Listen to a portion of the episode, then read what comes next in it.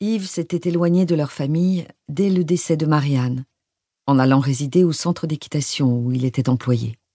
Plus tard, il s'était marié à une sorte de femme-enfant, frivole et fantasque, avec qui il avait eu deux filles qui ressemblaient, selon l'opinion de Marine peu indulgente, à leur mère. Le bateau manœuvra pour accoster. Marine essaya de repérer le docteur Le Guen dans la foule massée sur la digue.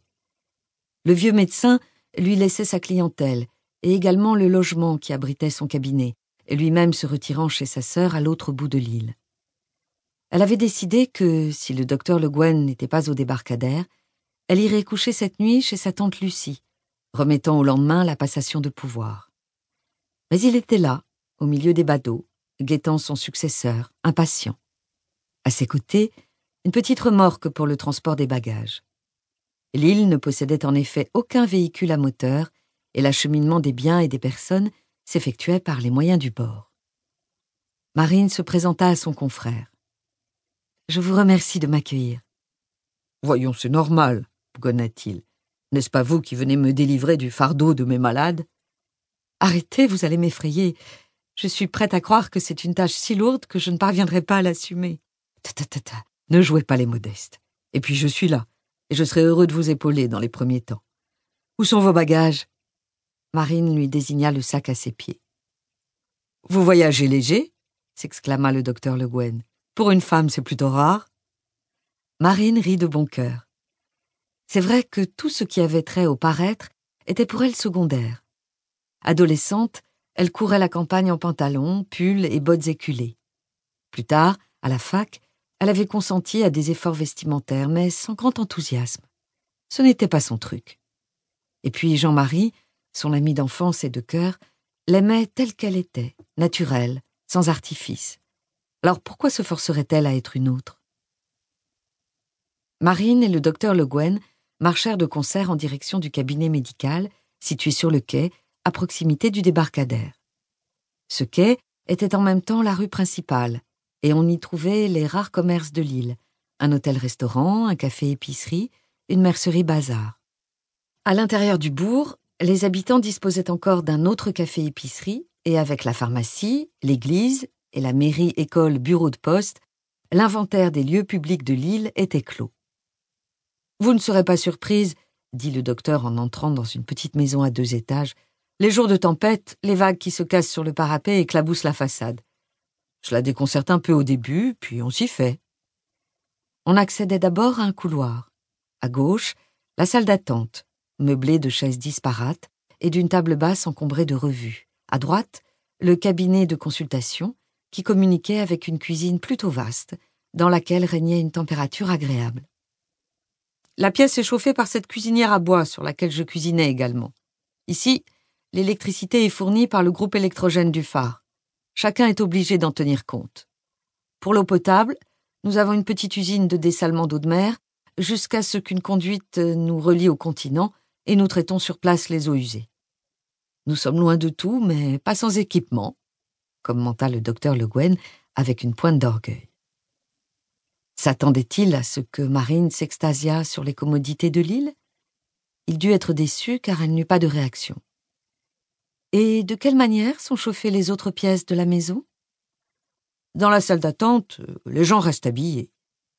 Le docteur Le Guen eut un geste vague qu'elle traduisit par Ils n'ont qu'à bien s'en mitoufler. La nuit, j'ouvrais toutes les portes du rez-de-chaussée pour que les pièces profitent de la chaleur du poêle de la cuisine. Quand le vent du nord souffle, j'avoue, c'est insuffisant.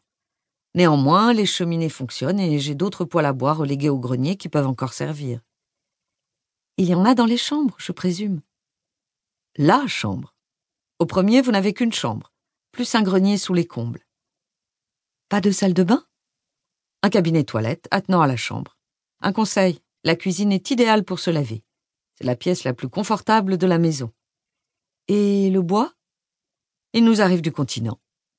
Question stupide. Il n'y avait pas un seul arbre sur l'île, et elle le savait. Des galets, des rochers, petits, grands, deux menhirs dans un champ, des bateaux, des goélands, des tempêtes et du vent, beaucoup de vent, de la pluie aussi, des marins sous, des femmes en coiffe, des gamins insolents, des hortensias, encore des hortensias, mais aucun arbre. pas d'animaux non plus, pas de vaches, pas de chevaux, ni moutons, ni chèvres, juste quelques chiens et des chats.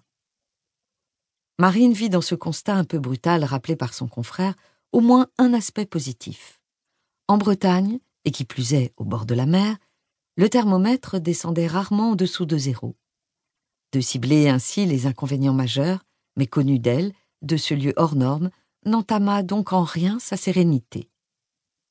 Son grand-père, homme simple, l'avait accoutumée à se satisfaire de l'essentiel, et même si par la suite, étant étudiante, elle avait parfois joui du superflu, profitant des largesses d'autres étudiants plus aisés, des goûts modestes et des envies modérées lui permettaient d'espérer ne pas avoir à souffrir de la rusticité de la demeure. Ils montèrent au premier, dans la chambre à coucher meublée d'un lit, de chevet et d'une armoire en bois massif enrichie de sculptures, contrastant avec le mobilier usuel et sans grâce du rez-de-chaussée. Sur le lit, une couverture en macramé souleva l'admiration de Marine. C'est la chambre de mes noces, un cadeau de ma belle famille, dit le docteur Le Guen. Dans ce cas, elle serait plus à sa place chez vous. Je ne suis guère attaché à ce genre de choses, et ma femme encore moins. Elle est décidée, précisa-t-il. Si vous le permettez, je vais prendre congé. Remettez un peu de bois dans le poêle de la cuisine avant de vous coucher. Il y a des œufs et de la salade sur la table, quelques fruits. D'ici lundi, je pourvoirai aux urgences. Vous avez samedi et dimanche pour vous organiser. Le docteur Le Guen se retira, emportant sa remorque.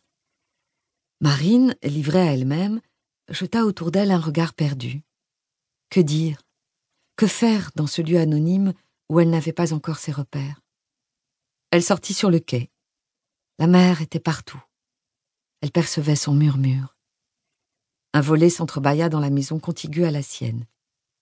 Épier, jauger, tel serait désormais son quotidien.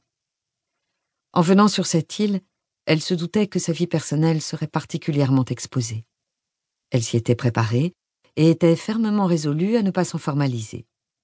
Que la certitude d'être surveillée, d'avoir ses paroles et gestes étudiés et interprétés surtout, ne l'amène pas à renoncer à sa spontanéité qui était sa vertu première.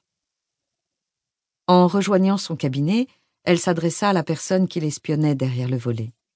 Bonne soirée. Le volet claqua aussitôt, et Marine crut entendre le tss de mépris, tandis qu'elle visualisait le haussement d'épaule de la femme, car elle en était sûre. Ce ne pouvait être qu'une femme qui se cachait ainsi. Elle eut du mal le lendemain à recouvrer ses esprits. Ses yeux contemplaient un environnement différent de celui auquel elle était habituée et il lui fallut faire un effort de mémoire pour assimiler le changement de décor. Les grosses fleurs marron de la tapisserie, l'abat-jour en dentelle au plafond, l'armoire cirée, l'odeur d'humidité et les bruits différents, plus présents, plus sonores, plus maritimes, le flux et reflux de la marée qui lissait le temps. La veille, au moment de s'endormir, des idées sombres l'avaient assaillie dans la perspective de ses nouvelles responsabilités. Puis elle s'était rassérénée en se répétant que le docteur Le Guen était là pour la conseiller, fort de ses quarante ans de pratique des Iliens et de cette terre si frustre. Elle avait ensuite plutôt bien dormi, tel un oiseau dans son nid, à l'abri malgré tous les dangers extérieurs, réels ou supposés, prêts à balayer ses illusions, bousculer ses croyances. Marine émergea de sa somnolence au fur et à mesure que les bruits du dehors s'épaississaient. Elle jeta un coup d'œil au réveil, sept heures. L'activité sur l'île débutait tôt. Elle descendit à la cuisine, rajouta du bois dans la cuisinière. Puis elle inspecta les placards les uns après les autres pour en inventorier le contenu. Elle finit par exhumer une boîte en fer qui contenait quelques sachets de thé. Elle remplit une bouilloire d'eau, la posa sur le cercle de fonte sous lequel grondait le feu. La fenêtre de la cuisine donnait sur le jardin, un carré d'herbe, un arbuste rachitique, un appentis adossé au mur d'enceinte en pierre sèche. Au-delà, les toits des maisons d'alentour. Elle traversa la cuisine pour venir dans le cabinet de consultation rabattre les volets. On avait une vue directe sur la rue composée d'une chaussée sans aucun trottoir, et elle faillit, en poussant les persiennes, assommer une vieille dame qui passait. Elle comprit qu'elle devrait désormais procéder à ce rituel avec une grande prudence si elle ne voulait pas s'attirer les foudres de ses concitoyens. Elle demeura un instant derrière les carreaux à observer l'animation du dehors.